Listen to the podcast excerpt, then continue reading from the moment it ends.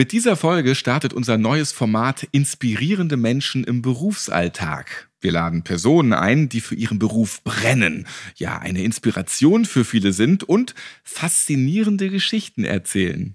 Den Anfang macht Dr. Cornelius Weiß. Er ist Facharzt für innere Medizin und sagt über seinen Beruf, ja, also ich bin der Cornelius Weiß und die innere Medizin ist meine große Leidenschaft und aktuell bilde ich mich aber noch weiter in der Arbeitsmedizin und strebe dort noch den zweiten Facharzt an.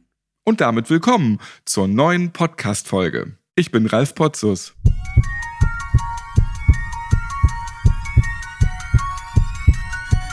Herzschlag für ein gesundes Berufsleben. Der BGW-Podcast.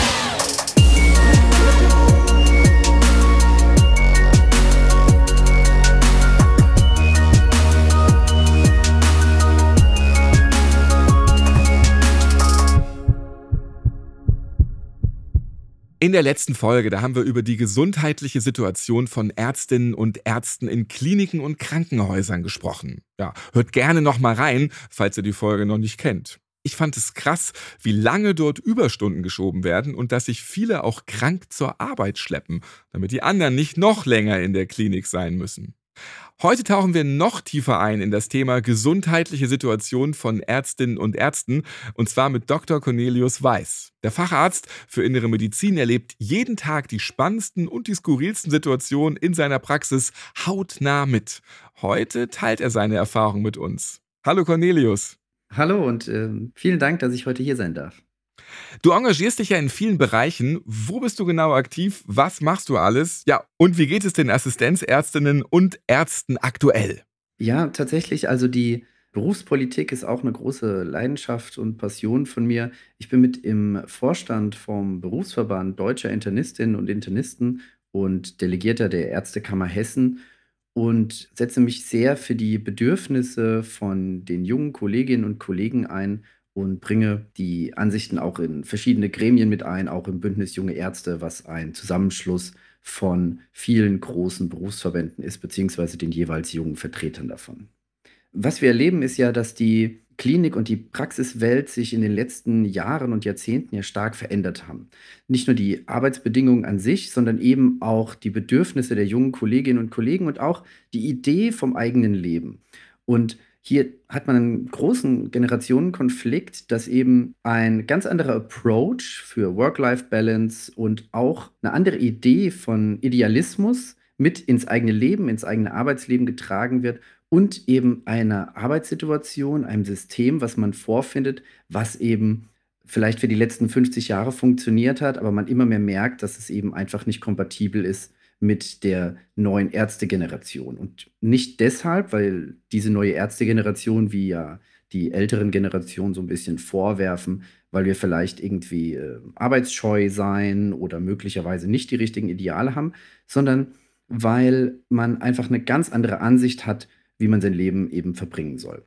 Und das auf der einen Seite und auf der anderen Seite hat sich aber auch faktisch ganz viel verändert. Die Taktung im Krankenhaus ist sehr viel schneller geworden, was dazu geführt hat, dass der eigentliche Kern ärztlicher Tätigkeit, also die direkte Beziehung von einem Patienten zu einem Arzt, eben leider gefährdet ist. Lange Rede, kurzer Sinn. Man hat also tatsächlich einen Generationenkonflikt, der auf ein System trifft, was wirklich überarbeitet werden muss, was wirklich modernisiert werden muss nicht nur, damit die Arbeitskraft der jungen Kolleginnen und Kollegen überhaupt erhalten werden kann, sondern auch mit Hinblick auf die Versorgungsqualität der Bevölkerung.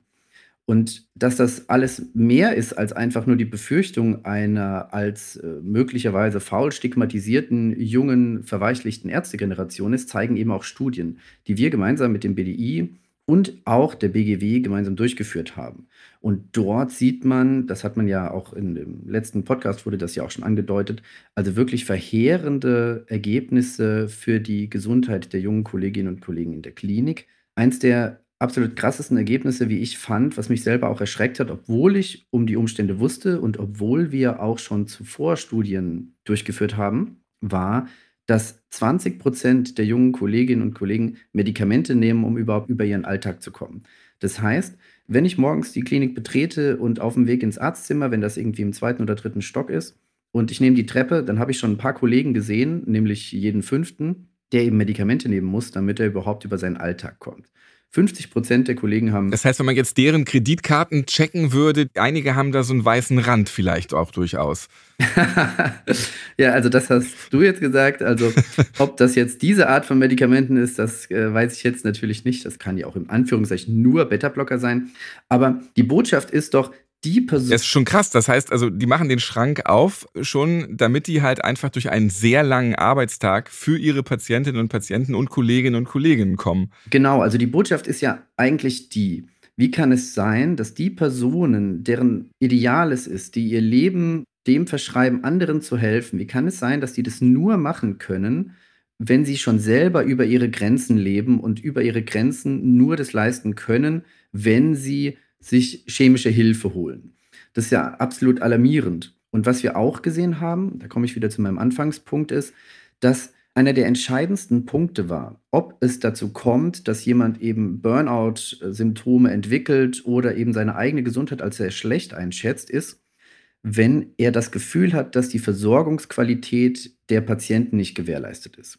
Das heißt, wir haben auf der einen Seite einen extremen Hang dazu, etwas zu geben, und wenn ich aber etwas bekomme, nämlich die Befriedigung dadurch, dass meine Patienten gut versorgt sind, dann bin ich bereit, diesen ganzen Stress auch zu ertragen und meine Resilienz scheint in irgendeiner Art und Weise damit zusammenzuhängen. Also Resilienz heißt die äh, Fähigkeit, auch schwierige Situationen psychisch gut durchzustehen. Und in dem Moment, wo ich aber das Gefühl habe, dass meine Patienten nicht mehr gut versorgt sind, aus welchem Grund auch immer, wahrscheinlich weil ich es nicht mehr leisten kann oder das System mich davon abhält, jetzt die perfekte Versorgung zu gewährleisten, dann haben wir gesehen, dass die Werte für die Kolleginnen und Kollegen extrem schlecht geworden sind. Das heißt, das ist die eigentliche Währung, wie das System funktioniert. Die eigene Überzeugung, dass ich meine Patientinnen und Patienten gut versorgen kann. Wenn ich das nicht mehr kann, dann fällt auch meine eigene Arbeitskraft langfristig weg, weil ich dann selber eine schlechtere Gesundheit habe, selber anfange, Burnout-Symptome zu entwickeln. Und das kann ja nicht das System sein, das wir jetzt die nächsten 50, 60, 70 Jahre betreiben wollen. Man muss auch dazu sagen, das ganze System in der Medizin und in der Pflege ist ja in den Arbeitsabläufen und ich sage mal in der Ressourcenverteilung so gestaltet, dass sie das schlechte Gewissen und das über die eigenen Grenzen aufgrund von moralischen Gründen direkt mit einpreist. Das heißt, ohne das schlechte Gewissen der Leute, das quasi wie so eine Art Kleister ist, was in all diese defizitären Ritze läuft und das System zusammenhält, würde das alles überhaupt gar nicht funktionieren. Das heißt, würden nicht die Personen, die wir in unserem Gesundheitssystem haben, nicht, und das kann man schon so sagen, nicht über einen doch sehr idealen und doch, auch wenn das Wort ein bisschen alt ist, edlen Charakter verfügen, dass sie sagen, sie können es selber nicht verantworten, dass ihre Leute nicht perfekt versorgt sind, dann würde das System, wenn alle Dienst nach Vorschrift machen würden, innerhalb von einem Tag auseinanderbrechen. Wir haben es ja auch in den Medien schon mitbekommen. Es gibt dann so Fälle, dass äh, durch vollkommene Überlastung oder weil eine Person sich um viel zu viele Patientinnen und Patienten kümmern musste, da dann tatsächlich auch die Gesundheit von denen bedroht ist und Abteilungen auch mal dicht gemacht werden, weil dann auf einmal das Chaos komplett ausgebrochen ist. Und das lief über Wochen oder Monate so, dass wirklich dann eine Person viel zu viel machen muss. Und das ist dieses Helfersyndrom, was du vielleicht eben angesprochen hast. Man hat den edlen Charakter, man weiß, es ist überhaupt nicht gut für mich, für die anderen, die hier versorgt werden müssen, aber es muss ja gemacht werden und ich muss ja helfen. Ja, ich glaube, es ist auch immer ein großer Unterschied, ob man jetzt einfach jemand ist, der weit entfernt hinter einem Schreibtisch sitzt und über irgendwelche Dinge theoretisch entscheidet und eine Idee davon hat, wie möge denn die Versorgung vor Ort wohl aussehen und wo könnte man denn Prozesse noch weiter optimieren? Oder ob man derjenige ist, der in jedem einzelnen Patientenzimmer ist, jedem einzelnen Patienten in die Augen schaut und letztendlich ähm, jeden einzelnen Patienten und Patientin eben versorgt. Und da wir alles Menschen sind, ist es einfach automatisch so, dass man dann ein Pflicht- und Ehrgefühl entwickelt und eben eine Beziehung zu jedem aufbaut, auch wenn man den vielleicht jetzt erst eine Sekunde gesehen hat. Und das ist auch das, was ich ganz am Anfang schon gesagt habe. Das ist halt der kernärztlichen oder überhaupt auch pflegerischen Handelns, ist eben die Beziehung von einer Person als Arzt oder Pfleger zu einer anderen Person der, des Patienten oder der Patientin.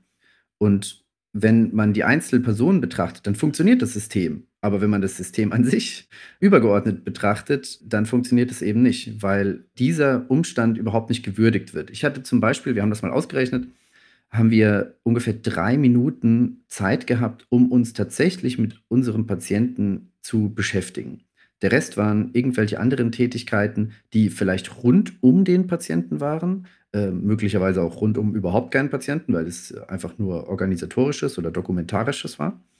Und das tatsächlich im Patientenzimmer sein, dem Patienten vielleicht die Hand halten, mit dem sprechen, was zu erklären, ist in drei Minuten pro Tag, pro Patient schon abgefrühstückt. Und das kann ja in einem System, wo wir sagen, der Mensch ist im Zentrum, nicht unser Anspruch sein.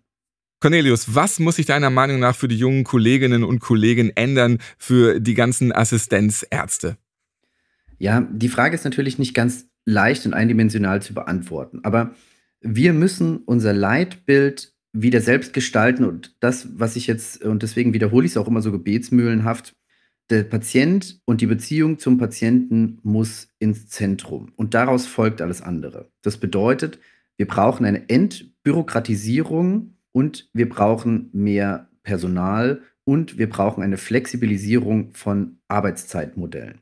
Wir sehen, dass 80 Prozent der Absolventinnen und Absolventen von den Universitäten im Medizinstudiengang sind weiblich. Und das ist ja nicht nur ein weibliches Phänomen, dass Lebensentwürfe jetzt anders sind, sondern es ist ein durchaus fortschrittliches Miteinander. Jetzt so, dass eben die Idee nicht mehr ist, dass man ähm, 50, 60 Stunden in der Woche 40 Jahre durchmalocht, um dann äh, sich auf seinen Lorbeeren quasi auszuruhen, sondern man muss jetzt schon ein System schaffen, wo Familie und Beruf irgendwie vereinbar sind, wo es auch möglich sein muss, dass beide arbeiten und wo es auch möglich sein muss, dass Frauen keinen massiven Karriereknick erleben, nur, in Anführungszeichen nur, weil sie halt derjenige Part sind, der eben die Kinder bekommt. Und dafür müssen Lösungen geschaffen werden, da müssen Arbeitszeitmodelle flexibilisiert werden. Und es kann auch nicht sein, dass in der Klinik, also ich kann das ja von mir selber auch erzählen, ich habe bestimmt 30, 40, an manchen Tagen auch 50 Prozent der Zeit mit nichtärztlichen Tätigkeiten verbracht. Und das war also nicht nur wegen der Bürokratie an sich, die ja an sich auch viel zu hoch ist, sondern eben auch wegen einer fehlenden oder schlechten Digitalisierung. Ich habe zum Beispiel viel Zeit damit verbracht, neben Faxgeräten zu stehen, weil ein ganz wichtiges Dokument kommt oder selber Faxe aufzugeben oder Pflegeheime selbst abzutelefonieren und, und, und. Und das sind alles Dinge, das äh, müsste nicht sein oder irgendwelche Befunde abzutippen, die man eigentlich innerhalb von einer Sekunde hätte digital übertragen können. Und das sind eben die Hauptpunkte, die man alle angehen muss, damit eine belastbare Ärzteschaft auch die nächsten Jahrzehnte die ja doch auch alternde Gesellschaft weiter versorgen kann.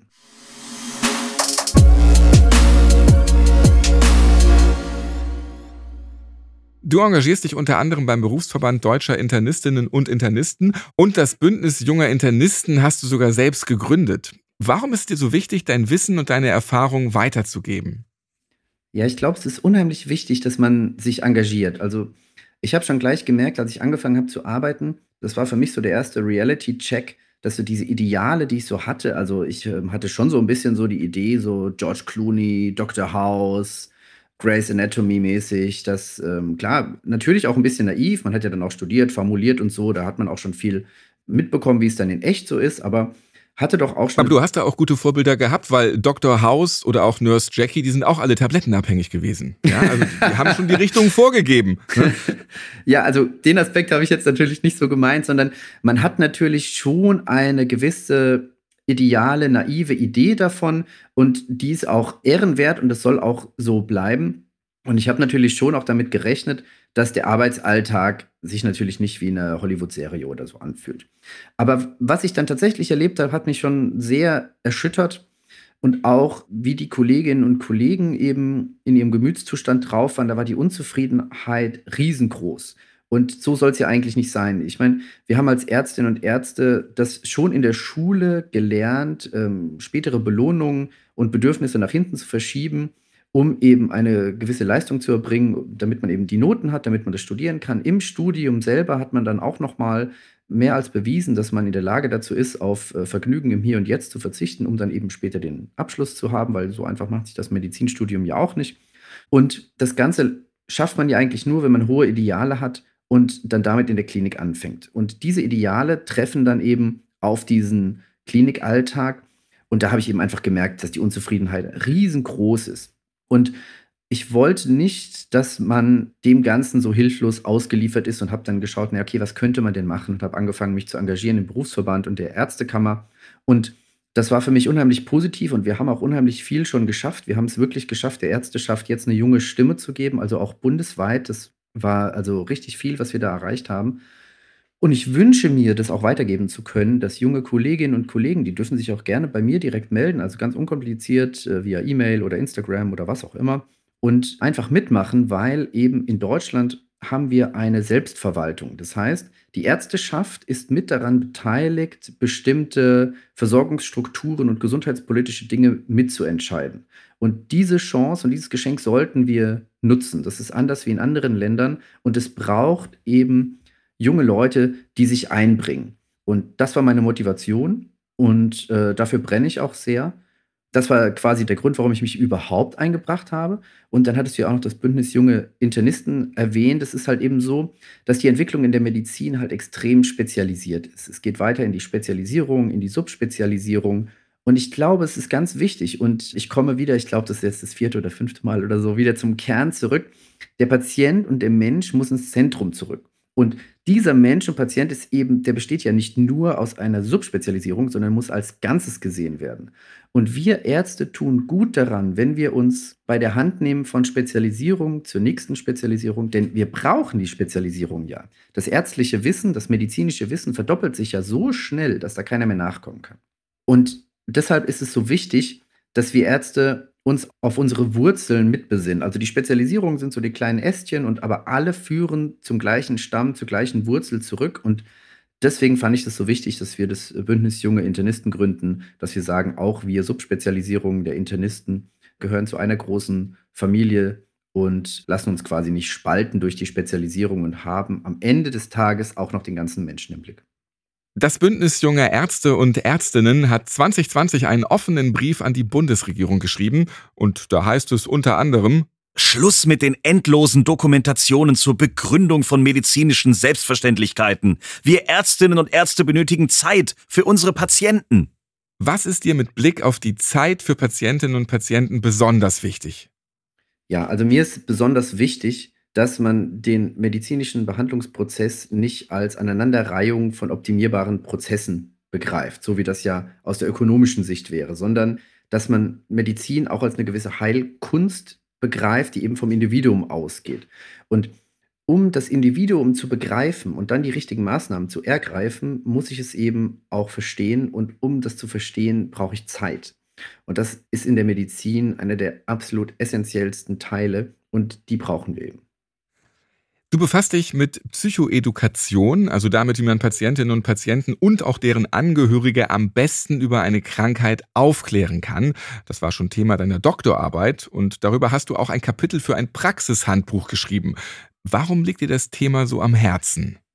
Ich glaube, im Behandlungsprozess ist, darf man auch nicht nur isoliert den Erkrankten oder die Erkrankte sehen, sondern man ist ja immer Teil eines sozialen Komplexes, meistens eben einfach der Familie bei Personen, die eben eine sehr schwere Erkrankung haben, gibt es immer Angehörige, die eben auch mit betroffen sind. Einmal sind sie mit betroffen, weil sie auch zum Beispiel traurig sind oder eben auch Belastungen haben, dadurch, dass der Betroffene erkrankt ist. Aber sie helfen ja auch, Ressourcen zu mobilisieren, um eben im Heilungsprozess eben schneller voranzukommen. Und das ist ein kompliziertes Thema, für das wir wahrscheinlich auch eine eigene Podcast-Folge machen müssten. Aber auch hier. Sehr gerne immer. Äh, hat es eben auch philosophische Komponente, dass Krankheit halt eben einfach mehr ist als eine Dysfunktion an einer einzigen Stelle, sondern es ist eben auch, ähm, das Individuum ist Teil eines Systems und genau, das klingt jetzt alles hochwissenschaftlich, aber ich habe das zum Beispiel ganz konkret gemacht für die gesunden Geschwisterkinder von an Krebs erkrankten Kindern. Um das jetzt an einem ganz konkreten Beispiel mal zu illustrieren, weil in dem familiären System, wenn das eine Kind erkrankt ist und das andere Geschwisterkind ist gesund, dann gibt es so ziemlich für jeden aus der Familie Angebote um ihn in dieser speziellen Situation abzuholen. Also für die Mutter gibt es natürlich ein seelsorgerisches Konzept. Der Vater besinnt sich auf seine Aufgaben und ähm, wird aber auch abgeholt. Auch wenn es ein sehr traditionelles Verständnis ist, zeigt die Forschung, dass es aktuell immer noch so ist, dass die ähm, Mutter halt die emotionale Care-Arbeit übernimmt und der Vater versucht eben durch Job und ähm, Haushalt irgendwie versucht, alles irgendwie beieinander zu halten. Und wer eben so ein bisschen immer hinten runterfällt, ist das Geschwisterkind, das Gesunde, weil das als einziger Teilnehmer der Familie immer funktionieren muss, auch immer unter dem moralischen Damoklesschwert, dass es ihm ja gut gehe und wie könne es sich anmaßen, quasi, ich überspitze das jetzt selber, Bedürfnisse zu haben, wo es doch dem Geschwisterkind so schlecht ginge. Und aus der Forschung wissen wir, dass auch diese gesunden Geschwisterkinder eine erhöhte Prädisposition, also Wahrscheinlichkeit haben, an der Depression zu erkranken oder auch sogar für posttraumatische Belastungsstörungen. Und für diese Kinder habe ich eben eine Maßnahme entwickelt, um mit der Erkrankung besser umzugehen, um zu lernen, was ist denn Krebs, was bedeutet das für mich, wie wird das behandelt und wie kann ich in meiner Familie damit umgehen. Cornelius, du bist Facharzt, engagierst dich aktiv übernimmst ein Ehrenamt für Demenzpatientinnen und Patienten und hast ein Buch geschrieben. Ja, dein Klinikalltag mit so 60 Stunden hat dich vielleicht konditioniert auf diese Zeit. Du bist im Modus drinne geblieben. Wie schaffst du das alles unter einen Hut zu bringen? Ja, also ist natürlich so, dass man ein gewisses Zeitmanagement braucht. Aber was mir so ein bisschen zugute kommt, ist, dass ich, ich bin wirklich extremer Frühaufsteher und ich habe morgens meine guten Stunden. Das heißt, ich habe wenn ich so Projekte habe, die irgendwie sehr viel kognitive Ressourcen erfordern, wie jetzt solche so ein Buch zu schreiben oder andere Dinge, dann habe ich die tatsächlich jetzt ganz oft und ganz lange immer, immer vor der Arbeit gemacht. Und da bin ich noch frisch, weil am Nachmittag ist mit mir eigentlich nicht mehr so viel anzufangen. Und äh, seit wir auch eine kleine Tochter haben, hat die natürlich auch alle Nachmittage und Wochenenden gepachtet. Und das ist auch gut so. Und ja, also ich will auch gar nicht so tun, als ob das alles super einfach wäre, sondern äh, man muss auf jeden Fall äh, priorisieren und es gibt auch Tage, da äh, klappt das auch alles überhaupt nicht, aber im Schnitt klappt es ganz gut. Und ich glaube, wenn man so eine gewisse Leidenschaft für bestimmte Dinge hat, dann äh, funktioniert das auch. Viel mehr so super clevere Tipps kann ich eigentlich gar nicht geben, außer dass man, aber das sind ja schon einige Tipps. So viel Spaß dran haben muss, dass man es macht, ja. Du bist gut durchorganisiert. Wie schaltest du nach der Arbeit dann ab? So auch als Tipp für alle anderen. Abschalten, also da kann ich auch nur aus grauen Vortagen erzählen, weil ähm, nach der Arbeit geht es ja dann erst richtig los mit Kindern und so.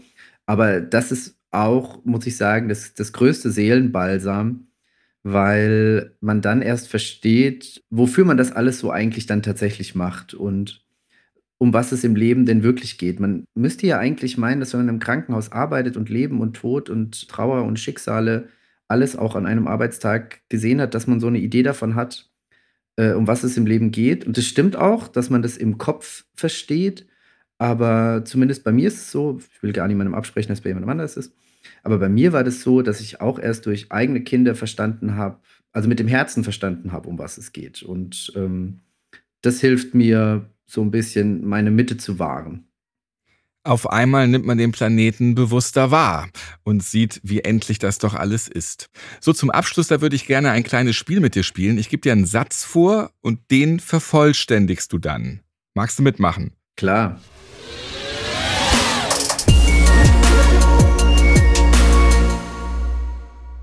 Dein Arbeitsalltag in drei Worten. Viel, spannend, Unerwartet. Dein Vorbild ist oder sind? Ja, also das eine Vorbild habe ich jetzt nicht, was mich jetzt durch mein Leben irgendwie begleitet hat, außer natürlich die beeindruckenden Persönlichkeiten, die man aus der Familie natürlich ähm, kennt, aber da hat man natürlich auch einen gewissen Bias, muss man sagen. Aber es waren immer mal wieder ganz spannende Zitate oder auch Persönlichkeiten, die mich nur einen Teil von meinem Leben begleitet haben, was ein ganz, ganz cleveres Zitat war, was auch so ein bisschen eine Vorbildfunktion für mich hatte, ist, zu Hause ist da, wo man dich vermisst, wenn du nicht da bist. Oder in Abwandlung, zu Hause ist da, wo man merkt, wenn du nicht da bist. Und so gab es ganz viele kleine Steine, die ich mir als Vorbild genommen habe. Ich gehe gerne zur Arbeit, weil man nie weiß, was passiert.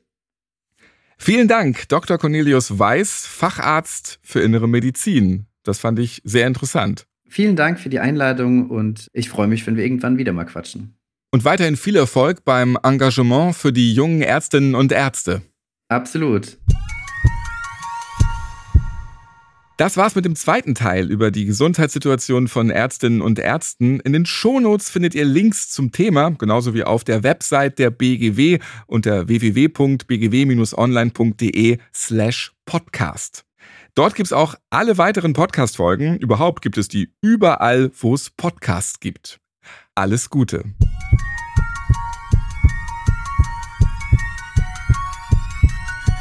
Herzschlag für ein gesundes Berufsleben. Der BGW-Podcast.